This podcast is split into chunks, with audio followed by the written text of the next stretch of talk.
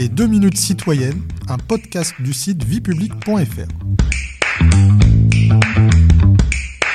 Bonjour à tous, je suis Delphine, rédactrice pour le site viepublic.fr et je vais vous parler des différentes catégories de fonctionnaires.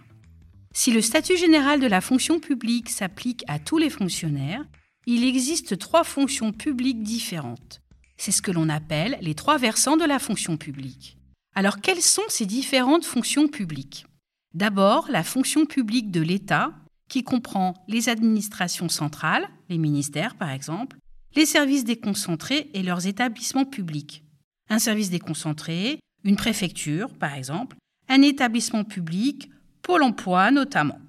Ensuite, la fonction publique territoriale, qui regroupe les régions, les départements, les communes et leurs établissements publics. Et enfin, la fonction publique hospitalière qui emploie les agents des hôpitaux publics et maisons de retraite, par exemple. Dans chaque fonction publique, les fonctionnaires appartiennent à différents corps et catégories. Quels sont ces différents corps et catégories? Les fonctionnaires sont regroupés dans des corps pour la fonction publique de l'État et la fonction publique hospitalière, et dans des cadres d'emploi pour la fonction publique territoriale.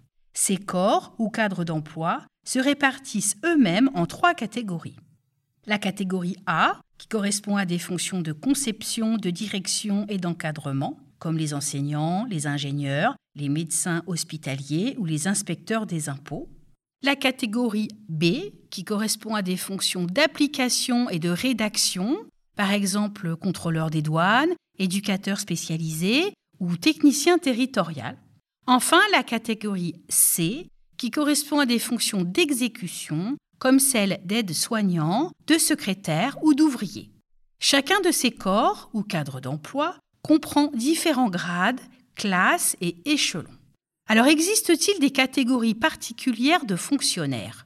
Oui, certains fonctionnaires ont un statut particulier. C'est le cas notamment des magistrats. Leur statut a pour but d'assurer leur indépendance.